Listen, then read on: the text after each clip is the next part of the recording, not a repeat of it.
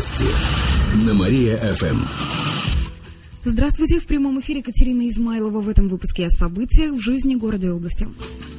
Ресторан быстрого питания KFC появится в феврале. Это один из крупнейших ресторанов фастфуда в мире. В Кирове может открыться уже к концу февраля. Об этом порталу «Навигатор» сообщил советник гендиректора торгового дома «Европейский» Антон Русских. Планируется, что именно там появится первый в Кирове ресторан KFC. Он расположится в торговом центре рядом с город-администрацией, там, где раньше был магазин одежды. А второй ресторан KFC могут построить на юго-западе или у железнодорожного вокзала. Всего подобных ресторанов более 40 по всей России. Они специализируются на блюдах из курицы. Более двух тысяч кировчан выступили против отмены электричек. Накануне подвели итоги акции «Добро пожаловаться». В региональном отделении Горьковской железной дороги сообщают, что в ходе нее кировчане ставили подписи под обращением о сохранении электричек. Сбор прошел по всей России. В Приволжье больше всего подписей собрали в Нижнем Новгороде, более трех с половиной тысяч.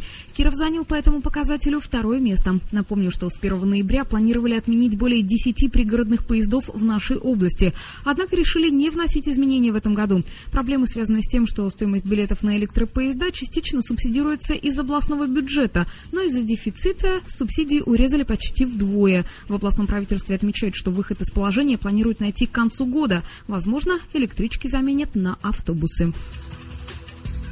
Кировчане выберут «Человека года». В феврале состоится вручение ежегодной общегородской премии мэрии. А прямо сейчас жители города могут предлагать претендентов. В течение недели будут принимать варианты в номинации «Человек года». Это может быть врач, учитель, спасатель и вообще любой кировчанин, который внес вклад в развитие города или совершил какой-то значимый поступок. Сообщение нужно присылать на номер 4647. Перед текстом написать слово «мэри». Автор каждой пятой смс получит приз от радио нашего города. Стоимость сообщения 5 рублей рублей без НДС.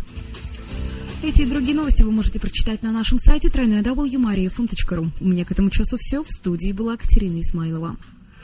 Новости на Мария-ФМ.